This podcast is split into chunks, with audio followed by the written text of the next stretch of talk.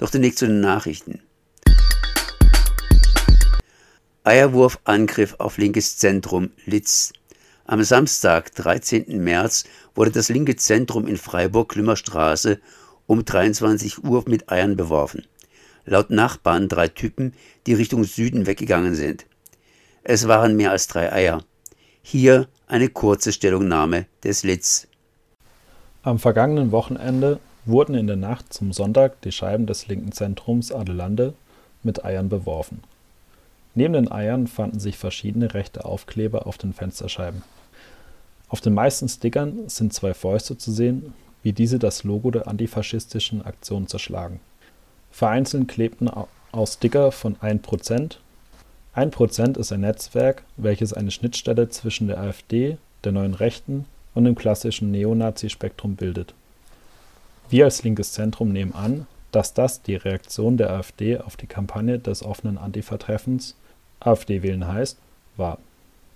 Das OAT machte während der Wahlkampfzeit konsequente antifaschistische Aufklärungsarbeit gegen die rassistische, homophobe und nationalistische AfD.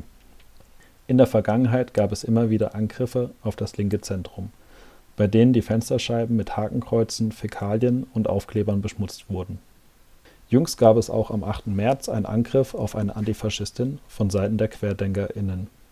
Diese wurde von einem Mann in einem SUV verfolgt, geschlagen und mit den Worten bedroht, sie solle sich nicht mehr auf Gegendemonstrationen blicken lassen.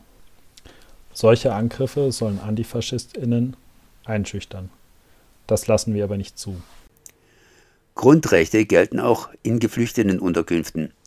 Die Gesellschaft für Freiheitsrechte (GFF), die Aktion Bleiberecht Freiburg, Pro Asyl und der Flüchtlingsrat Baden-Württemberg haben am Dienstag, 16. März 2021 gemeinsam mit vier Geflüchteten einen Eilantrag gegen die Hausordnung der Erstaufnahmeeinrichtung Freiburg beim Verwaltungsgericht Baden-Württemberg eingereicht. Es gibt wenige Orte in Deutschland, wo Grundrechte so wenig gelten wie in Geflüchtlingsunterkünften sagte Sarah Lincoln, Juristin und Verfahrenskoordinatorin bei der GFF. Die Landesregierung schränkt zentrale Rechte in den Einrichtungen unverhältnismäßig ein. Und das ohne jegliche gesetzliche Grundlage. Menschen, die in Deutschland Asyl beantragen, müssen viele Monate, teilweise sogar jahrelang in Erstaufnahmeeinrichtungen leben.